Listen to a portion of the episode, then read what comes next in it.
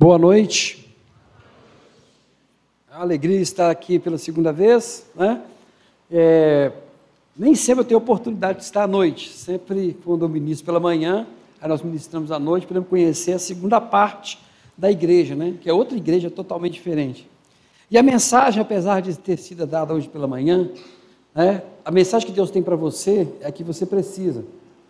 E nós sabemos que vamos, né, o texto é o condutor, mas é o Espírito que vai estar falando e queremos pedir a Deus que fale da necessidade, daquilo que é importante para essa parte da comunidade, que é a parte do corpo de Cristo.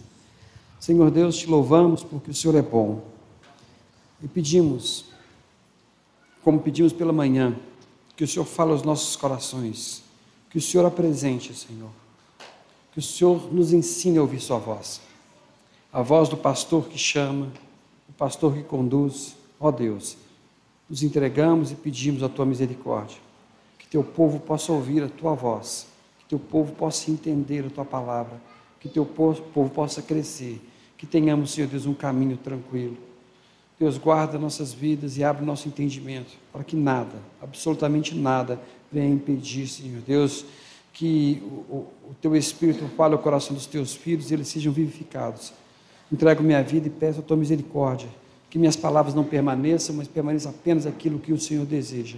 Te louvamos, Senhor Deus, e pedimos o teu cuidado mais uma vez, em nome de Jesus. Amém. Querido, nós vamos ler o texto de João, capítulo 10.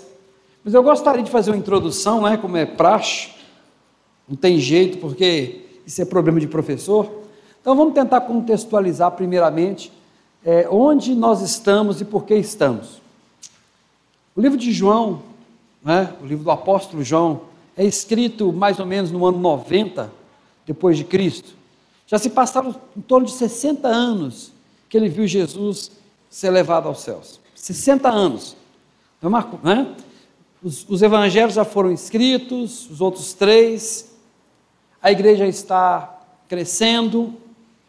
Muitos nasceram na fé, fisicamente em filhos né, de cristãos.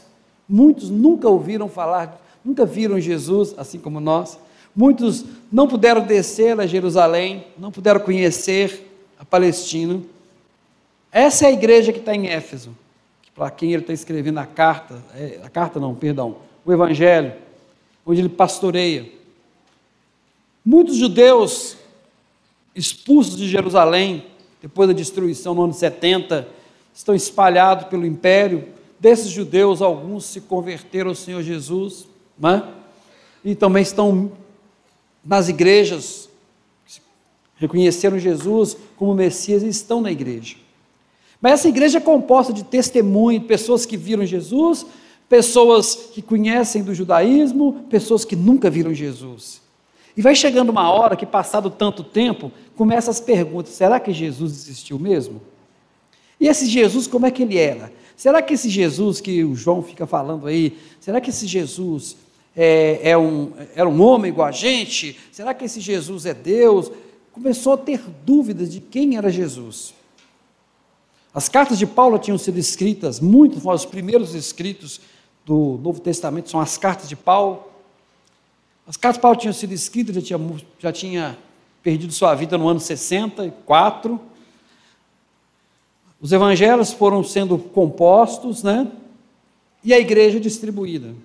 E agora João sente uma necessidade. Esse João não é aquele João infantil que estava andando com Jesus, né? Que a sua mãe pediu um lugar para ele à direita de Jesus. Não. Esse é um homem que ouviu o que Jesus falou e durante 60 anos viveu, estava vivendo intensamente cada palavra que ele recebeu. E agora, como ancião da igreja, um homem experiente, não só experiente, mas acima de tudo, conhecia Jesus. Não só o Jesus que andou com ele, mas aquele que se revela como Deus ao longo dos 60 anos. Ele sente a necessidade de explicar para a igreja quem é Jesus, porque vem no seu coração né, essa preocupação. Ele é um pastor, tá? Ele está pastoreando, ele tem a sua igreja, e a necessidade dele, então, escrever esse lindo evangelho, cujo objetivo não é contar a história de Jesus para você, mas de contar quem é, quem é o verdadeiro autor né, da graça. E João, então, vai elaborar um texto muito lindo, que vai começar lá no primeiro capítulo dizendo, né, sobre o verbo. Ele faz um paralelo com Gênesis, assim como em Gênesis, né, no princípio criou Deus os céus e a terra, a terra sem forma vazia, né, e o Espírito de Deus pairava sobre as águas. E ele começa a falar sobre o Verbo, e o Verbo era Deus, e o Verbo estava com Deus, e todas as coisas foram criadas através dele. Então ele faz aquele link entre o início das escrituras sagradas judaicas com aquilo que ele entende que era novamente a criação de Deus. Aquele momento se repete, né? E se repete de forma perfeita. E ele vai usar uma estratégia linda. Ele vai então construir esse evangelho, vai relatar a mensagem de Jesus através de uma fórmula de sete ele vai falar sete vezes, ele vai mostrar sete vezes que Jesus se apresenta como eu sou. E vai apresentar sete milagres para testificar aquilo que Jesus se declara. Diferente dos outros evangelhos que apresentam expulsão de demônios, muitos milagres, né? Não. Aqui João não precisa disso. Ele entende que, as pessoas, que a fama de Jesus já correu, né? que os milagres acontecem no meio da igreja. Ele não precisa ficar relatando tudo. A preocupação dele é: será que eles sabem quem é Jesus de verdade? Será que eles conhecem? Será que eles estão sabendo realmente? Então ele tenta trazer a intimidade dele. Por isso que o Evangelho de João é um evangelho íntimo, um evangelho que vocês vão perceber, onde Jesus é apresentado como aquele homem que é capaz de se preocupar com a coisa tão simples como acabou a bebida do noivo. Eu brinco, falei isso e repito. Parece que houve um desperdício de milagre, né? Transformar água em vinho. Com tanta coisa importante para fazer, vai transformar água em vinho? Alguém já perguntou isso? Não é? Tantos milagres, mas Jesus vai transformar água em vinho, é o primeiro. É, Jesus vai transformar água em vinho porque ele está na casa de amigos e tem um noivo que vai passar vergonha, porque não provisionou corretamente, né, para aquela festa. Ou seja, Jesus não está nos grandes projetos apenas de sua vida, ele está nas coisas do dia a dia. Então ele se aproxima de você, né?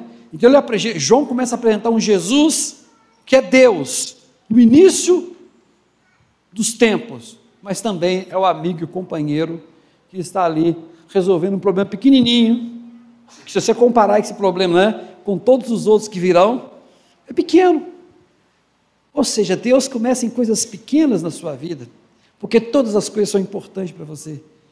Pequenas coisas, pequenas bênçãos, pequenas coisas que vão te fundamentar. E João então vai fundamentar essa ação de Jesus.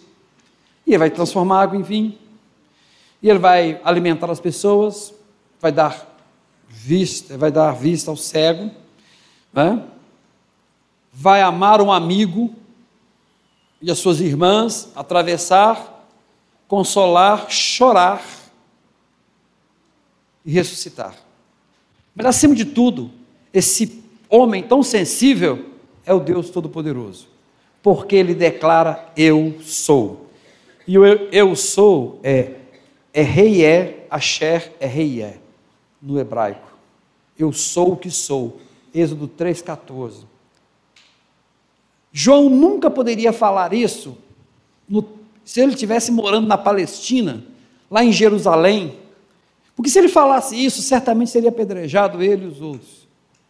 Falar que alguém é eu sou, porque eu sou para eles, eles nem repetem para os judeus, porque é o nome de Deus. Só Deus é.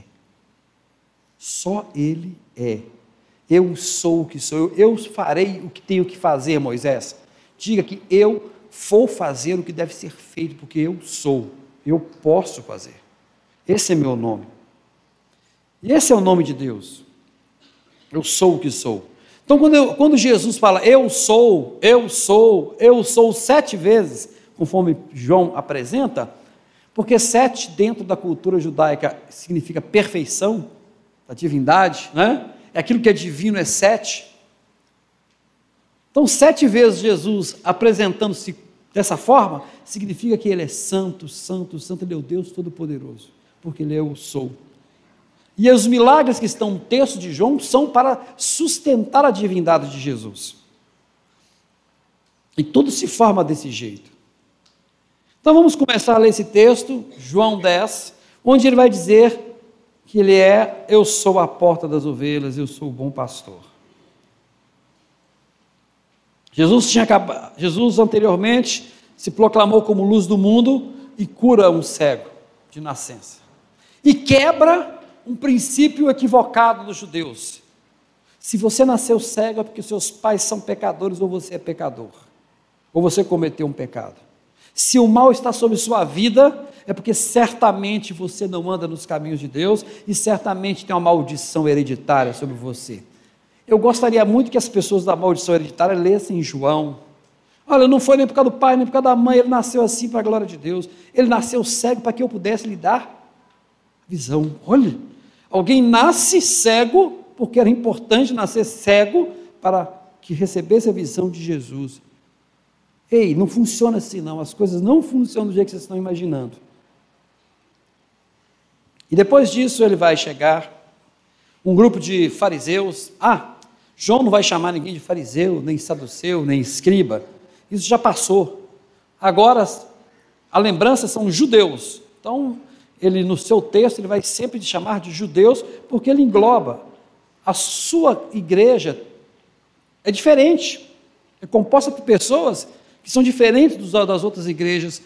E ele começa a dizer o seguinte: que Jesus vai, muitos desses judeus estão próximos, e Jesus fala: Em verdade, em verdade vos digo, verso 1 do capítulo 10. O que não entra pela porta no aprisco das ovelhas, mas sobe por outra parte, esse é ladrão salteador. Aquele, porém, que entra pela porta, esse é o pastor das ovelhas. Para este o porteiro abre, as ovelhas ouvem a sua voz, ele chama pelo seu nome as suas próprias ovelhas e as conduz para fora. Depois de fazer todas, de fazer todas sair as que lhe pertencem, vai adiante deles e elas o seguem, mas de modo nenhum seguirão o estranho, antes fugirão dele porque não conhecem a voz dos estranhos. Jesus propôs essa parábola, mas eles não compreenderam o sentido daquilo que lhe falava. Essa é a primeira apresentação. No tempo antigo, no tempo de Jesus, a prática de pastoreio, de pastor, é diferente da prática que nós temos no Ocidente. No Ocidente, põe-se o gado à frente e o pastor fica atrás, ou o boiadeiro fica atrás, conduzindo. No Oriente, o pastor vê a ovelhinha nascendo, vai cuidando dela desde pequeno e falando. Então, ele vai criando intimidade com o rebanho, que é um rebanho familiar. Então, ele vai crescendo e ele participa do nascimento dessas ovelhinhas e cuida desde pequeno dessas ovelhinhas.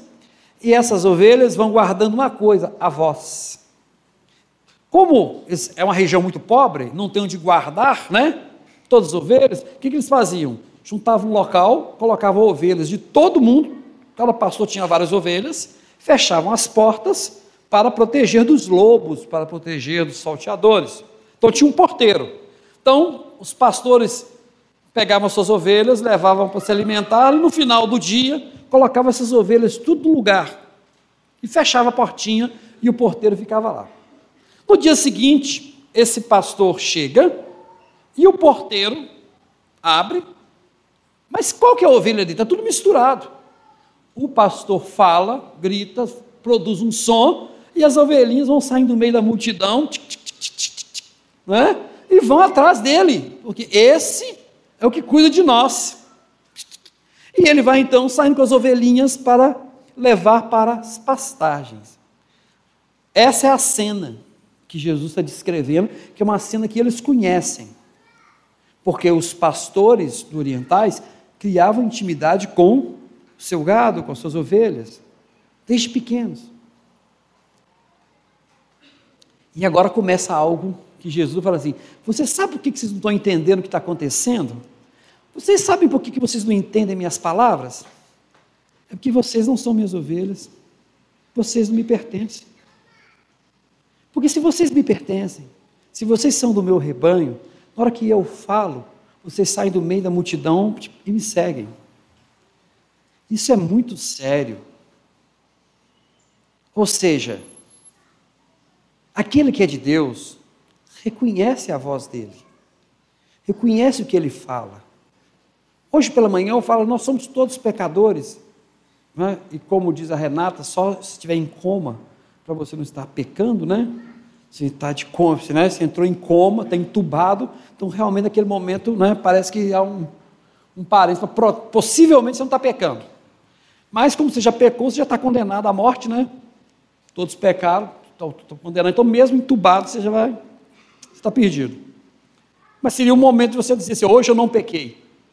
Mas a diferença é que nós somos pecadores que, no final do dia, esse pecado cometido, essa, essa forma de viver, esse descontrole, isso nos gera um incômodo, isso nos machuca, isso faz com que a gente reflita. A gente não quer ser dessa forma e pede a Deus né, que Ele continue trabalhando.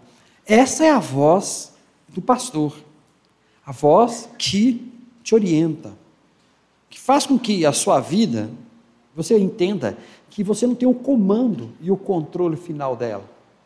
Que Ele que cuida, porque Ele que pega você, te chama e, e você vai seguindo. Essa palavra de, de João, ele está fazendo um paralelo também no, no, Antigo Testamento, quando, quando Deus está libertando o povo de Israel, passando pelo mar, e à frente como uma nuvem de dia, porque fazia sombra e o povo não ficava né, assando no deserto.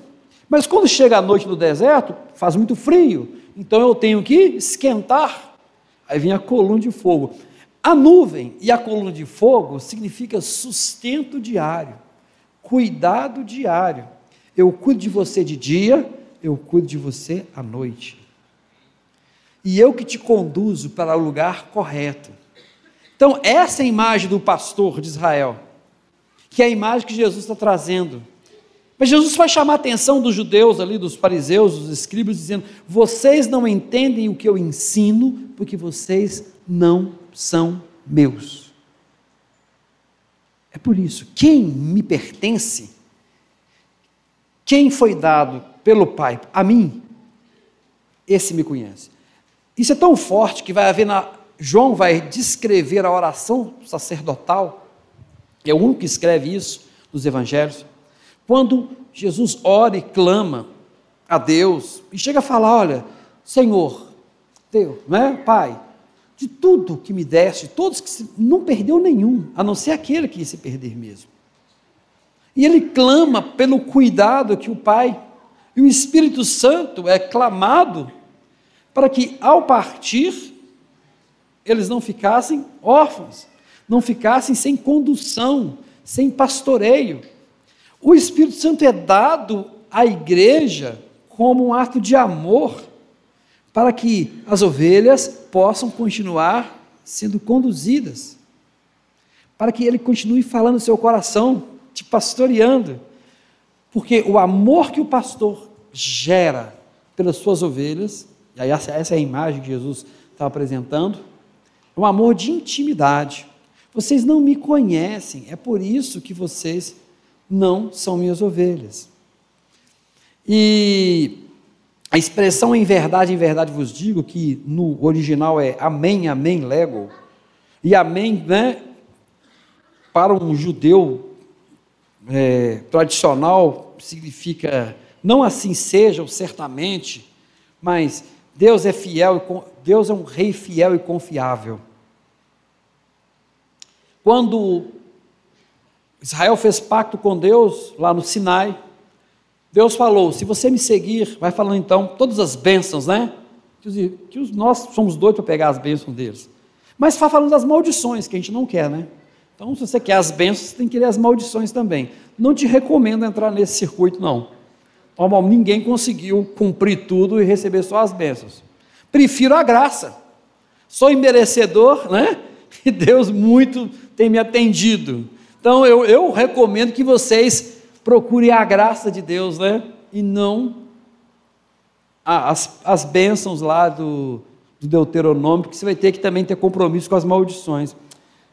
É, e cada vez que ele falava alguma coisa, eles repetiam: Amém, Amém.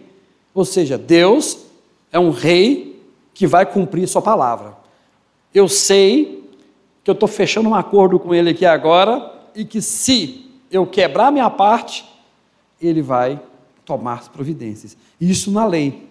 Então o amém que hoje para nós né, tem o significado de certamente, assim seja, né? Para eles era uma declaração de assim, olha, Deus, que é o rei dessa terra que ele está me dando, certamente vai cumprir a, parte dele, seja para o bem, seja para o mal.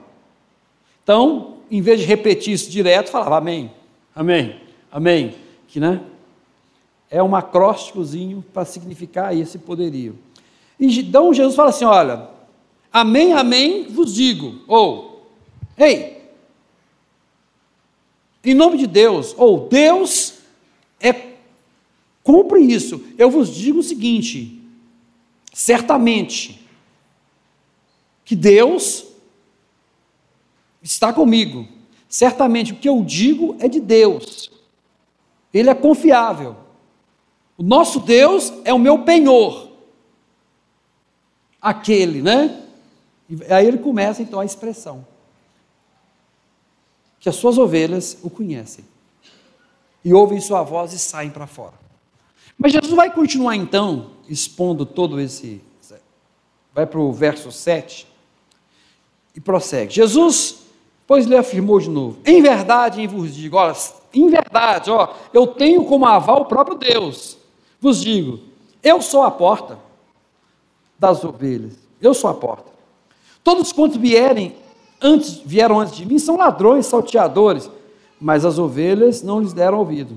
Eu sou a porta. Se alguém entrar por mim, será salvo, entrará, sairá e achará pastagem, pastagem verdejante. O ladrão vem somente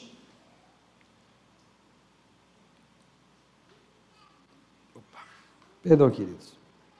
O ladrão vem somente para roubar, matar e destruir. Eu vim para que tenham vida e tenham com abundância.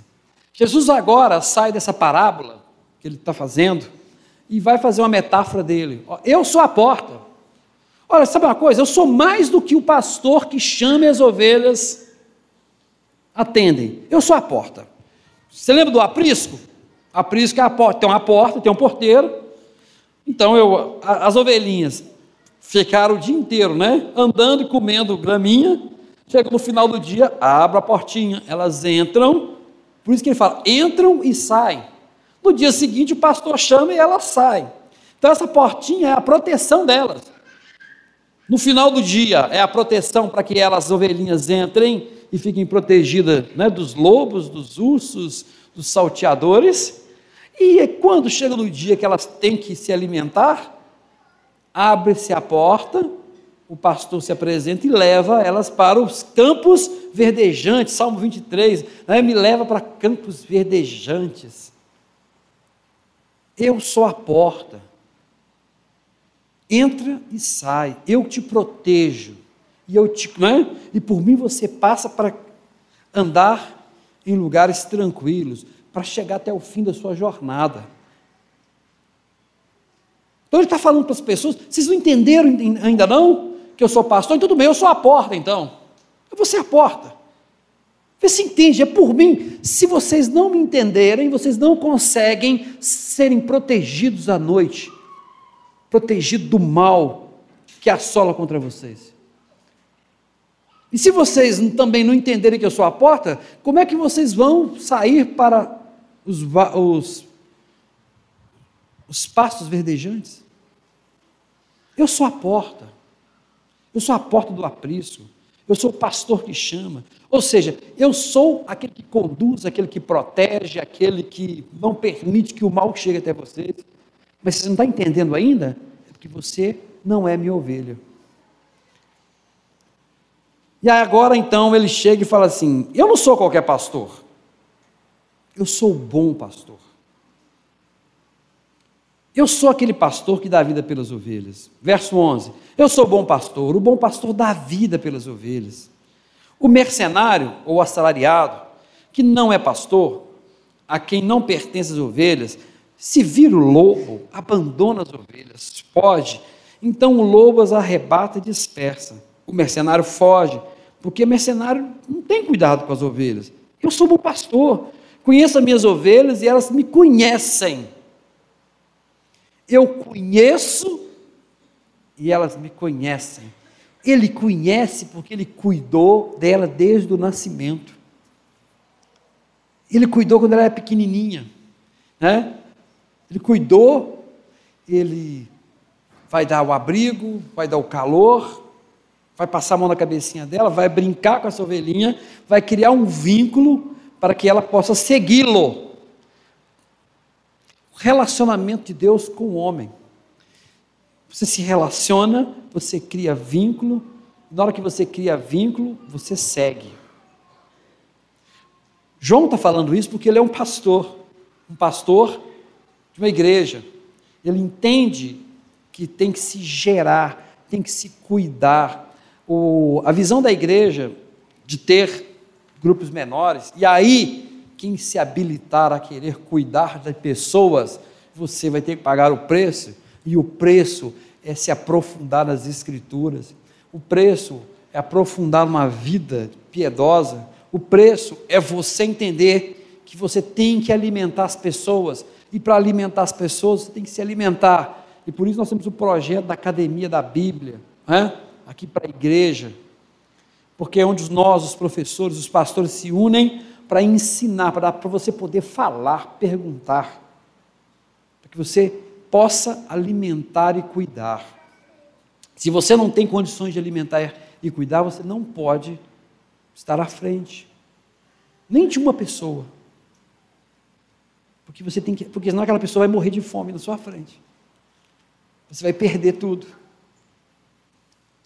O pastor alimenta e cuida. E ele está falando isso, não é? Porque o mercenário, aquele que é só salariado, ele está ali para cumprir as horas de trabalho. Quando vier o perigo, primeiro a sua vida. Deixa, né?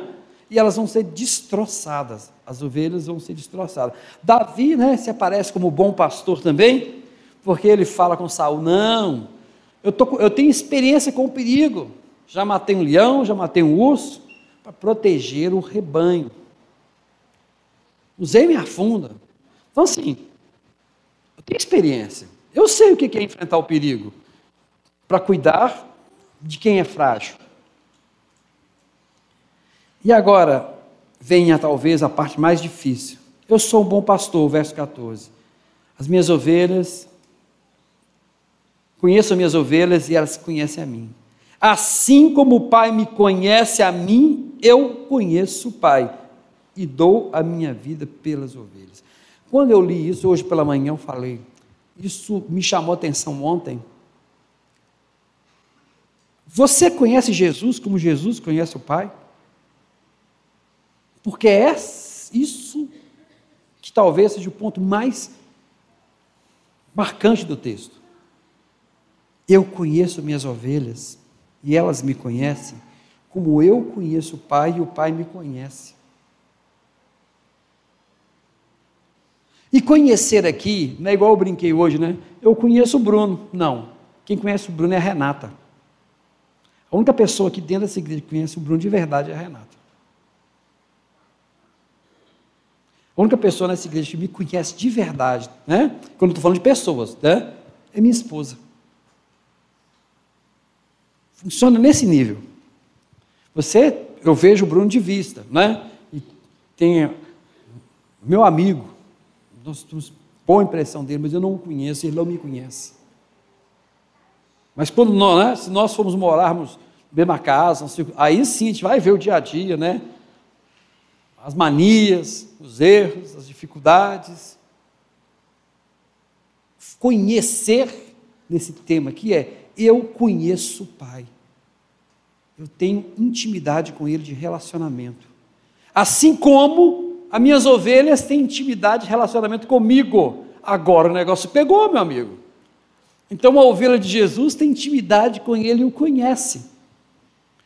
O conhece na teoria e o conhece na vivência e na prática. Ler as escrituras é muito bom. É peça, é, ou seja, é um dever nosso como cristão, é nosso alimento. Mas não é só ler, é muito mais do que ler, é se aprofundar. E não é só aprofundar. Tem textos que você gasta a vida inteira para entender e conhecer. Mas não porque tem uma mensagem oculta, não. É porque tem que fazer sentido na sua vida enquanto ser humano. Aquilo tem que mudar a sua existência, mudar. Leva anos para você compreender. Anos. Tem passagens na Bíblia para que se tornarem reais para você, valor para você. Deus vai permitir que você seja confrontado em situações difíceis para que aquela palavra realmente soe como palavra verdadeira. Claro, nós temos que examinar, temos que nos alimentar, mas esse alimento vai ser ruminado e vai ser produzido uma situação para que ele se torne verdadeiro. Se eu pegar minha trajetória cristã, que tem mais de 40 anos, 40 anos, eu vou dizer o seguinte: eu tenho vergonha de como eu era cristão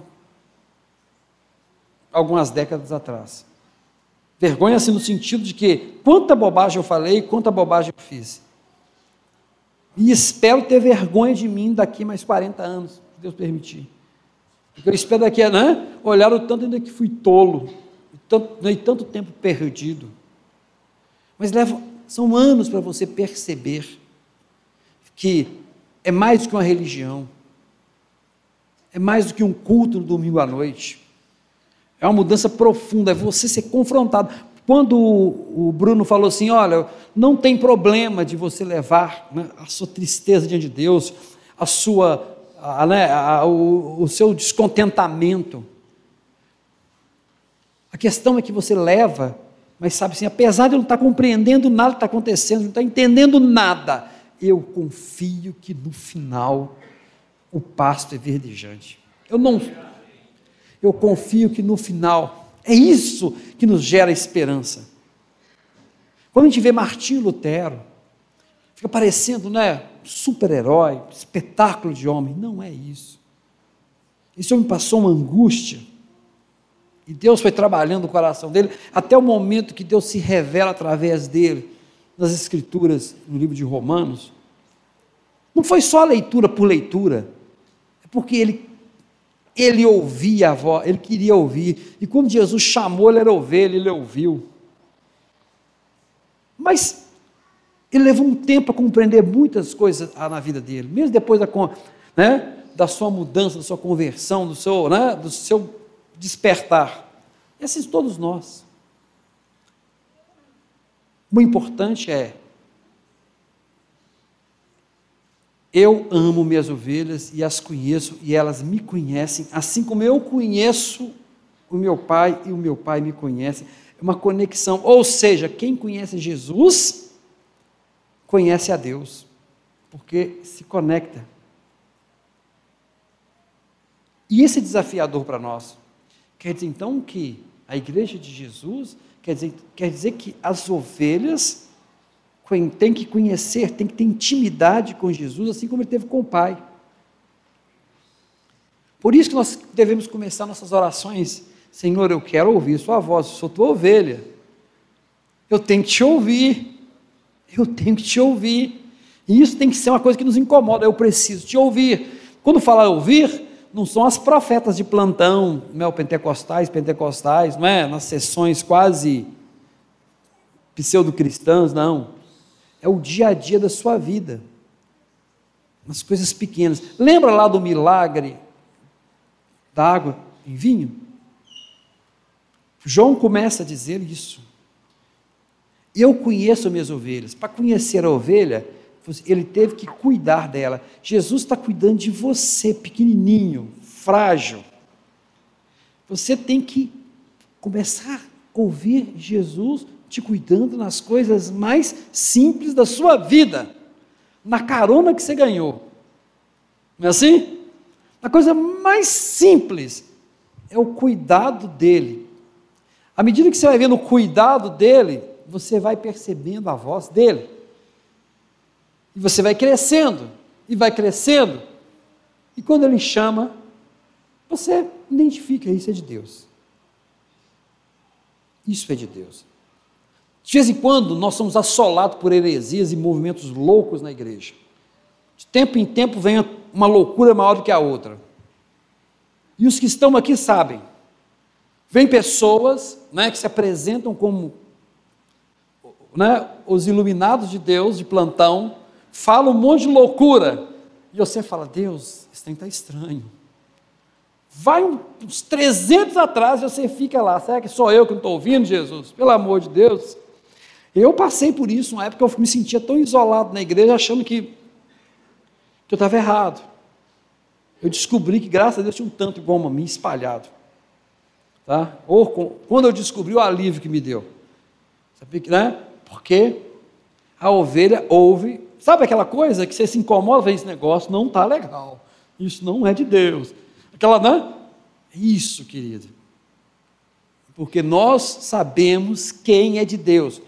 Agora, a natureza pecaminosa nossa quer nos trapacear e falar: até que esse negócio é bom de ouvir, né? Vai resolver seu problema, quem sabe? Vamos fazer uma fezinha? No fundo, você sabe que não é de Deus, querido, mas você emplaca porque né, é muito mais fácil a gente ir pelo caminho largo. Porque as minhas ovelhas ouvem a minha voz e me conhecem. O confronto de Jesus com aqueles judeus é o seguinte: olha, o problema não é a minha mensagem, é o problema que vocês não me pertencem. Vocês não são a minha família. É por isso que vocês não compreendem. E eles vão ficando irados. E ele vai falar assim, 16: Eu ainda tenho outras ovelhas, não deste aprisco, que seria a extensão da igreja. A mim convém conduzi-las, elas ouvirão minha voz, então haverá um rebanho e um pastor. Ei, vocês não são minhas ovelhas, e eu quero dizer que tem mais, que não é desse lugar aqui. E elas vão me ouvir e vão me conduzir. E eu vou conduzi-las, tá? Por isso o Pai me ama, porque eu dou a minha vida para reassumir. Ninguém tira de mim, pelo contrário, eu dou espontaneamente, eu tenho autoridade para entregar e também para reavê-la. E isso é tão lindo que depois, no próximo capítulo, ele mostra que ele é o dom da vida porque ele ressuscita Lázaro. E aqui sepulta qualquer ideia de vitimização de Jesus. Jesus não é vítima. Quando é apresentado nas histórias, filmes, não é? Que Jesus é uma vítima, é um líder incompreendido, né? isso, isso, é mentira, não, é, não aceite esse tipo de história. Jesus se entrega porque a vida lhe pertence. Né? A vida é dele, ele entrega e ele tem de volta. Ele não é vítima. Eu já falei isso uma vez, repito, não tem coisa que me deixa mais chateado do que as Jesus é o maior psicólogo do mundo, Jesus é o maior vendedor do mundo, Jesus é o grande líder. Sabe aqueles livros de autoajuda que põe Jesus como o cara? Primeiro, Jesus não é o cara. Ele é. Eu sou. E ele nunca quis ser psicólogo. Ele nunca quis ser, porque não precisava. Grande líder, vocês vão entender aqui agora no texto que eu estou falando. Ele veio com um objetivo. O objetivo dele é: entrego porque amo, vou me entregar porque eu amo minhas ovelhas e quero protegê-las. Eu quero pagar o preço. Eu quero reconciliá-las. Eu tenho a vida, eu posso fazer isso. E, pra, e seguindo. E no verso 22 começa. Celebrava em Jerusalém a festa de dedicação e era inverno. Jesus passeava no templo, né? E rodearam os judeus e interpelaram: Até quando você vai deixar a gente sufocado? Explica aí. Se você é o Cristo, fala de uma vez e alivia a nossa mente. Né? Tira essa dúvida. Aí Jesus falou assim: O que eu faço não prova que, que eu sou, não? Eu, eu e o Pai somos um. Aí o povo fica bravo, pega a pedra e quer partir para cima de Jesus. Você blasfemou. Tem mais alguma coisa nos versículos, mas eu quero sintetizar por causa do nosso tempo. A festa da dedicação, que está falando ali, é uma festa que aconteceu. É, essa festa não é uma festa criada por Moisés, é uma festa bem posterior. Houve um tempo em que depois que, que os judeus voltaram da Babilônia, os gregos, né, dominaram o mundo com Alexandre, foi dividido. Uma parte desses, desse grupo de gregos, comandado pela Síria, atacou, e um general, um impiedoso, um rei impiedoso, Antíoco Epifanes, foi lá e, e, pegou uma porca, né, um, e, e matou essa porca em cima do altar, profanando o altar de Deus. Essa cena é tão forte que e no Apocalipse é repetida essa cena da profanação. E o templo foi profanado. Depois disso, está em história, tá? Deus é, não fala, não se usa o nome de Deus, mas a gente sabe que Deus levanta um, um, uma pessoa chamada Judas Macabeu, que vai se rebelar, vai destruir o, o poderio grego e vai dedicar o templo. Eles vão, eles vão lá, vão limpar o templo, né? E vão dedicar o templo a Deus novamente, porque aquela profanação acabou. E criou-se essa festa para lembrar esse dia de rebelião, de luta contra os gregos. Na verdade, que eles queriam o seguinte: Jesus, hoje é o dia. Hoje é o dia que hoje essa festa é uma festa, né, em homenagem a um libertador que nós tivemos no passado, Judas Macabeu. Mas agora não seria um bom momento você falar que você é o Cristo? E a gente já se junta com você, junto o povão que está aqui, e vamos nos libertar de Roma? Nas entrelinhas do que eles estão falando é isso. Por isso que o João fala festa da dedicação, porque era uma data muito específica onde o povo comemorava esse momento de libertação que eles tiveram. E agora era a hora, Jesus. Fala que você é o líder, fala que você é o cara, que nós vamos te seguir. Ele vai falar, vocês não vão me seguir porque vocês não são meus, né? Aí ele fala assim, eu e o pai somos um. Aí ele fala assim, ah, esse cara está blasfemando, vamos me jogar pedra, né? me apedrejar, mas a lei não diz que você, que é pelas obras, um profeta era medido pelas obras. Se um profeta se dizia profeta, falava uma coisa e não acontecia, dizia a lei que tinha que ser apedrejado, mas tudo que Jesus falou estava acontecendo. Ele, não, não, sabe, os seus milagres, tudo bem que é de Deus, mas você está falando uma coisa que não pode. Você está falando que, porque eu falei que eu sou filho de Deus, no Salmo 86, não fala o Salmo, tá? Tem que ver o Salmo aqui, é isso mesmo. 82. 86. 82, verso 6. No Salmo 82, verso 6, sois deuses, no sentido que as Escrituras diziam dava esse título, né? Aqueles que eram filhos de Deus, mas não se diz ser Deus enquanto divindade, mas de serem filhos de. Se na sua tua escritura diz isso e você aceita, quando eu falo que eu sou o filho de Deus, você não aceita? Jesus ainda faz esse jogo com eles, para tentar mostrar como é que eles estavam loucos. Eles, eles não queriam apedrejar Jesus que estava blasfemando. É porque é, o, o pecador sempre teve ódio de Deus, querido. Existe uma. É natural o ser humano não gostar de Deus, tá bom? Por isso que ele cria ídolos, que é mais fácil viver com os ídolos do que com Deus. Quando alguém que você vê que é bom, igual estavam vendo, e de repente fala, eu e o Pai somos um, então esse é aquele que nós odiamos, que nós vamos ter que matar. É quase, o impulso é quase contra o próprio Deus. E Jesus abandona esse povo, vai para Pérea e chega lá, tem o último versículo desse capítulo e que faz a diferença. Verso 41. E muitos que estavam lá perto do Jordão, tá? João não fez nenhum sinal. Porém, tudo quanto ele disse a seu respeito era verdade, e muitos creram nele. Enquanto a cidade de Jerusalém, os religiosos, não ouviam a voz de Jesus e pediam sinais e pediam testemunhos. Quando ele vai para Pérea, perto do Rio Jordão.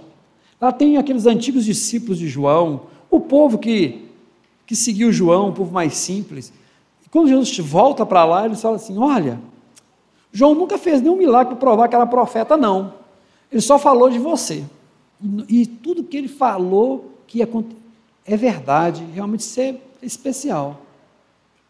João termina esse capítulo, essa passagem, para mostrar a diferença naquele que ouve a voz de Deus e naquele que precisa de sinal para acreditar que Deus existe. Que precisa do milagre para, para crer que Deus existe. Para aquele povo lá no final desse texto, bastou apenas a fala de João para que eles crescem e ouvissem Jesus. Os outros já tinham visto o cego sendo curado, tinha visto outras maravilhas, ainda queriam que ele declarasse, queriam mais.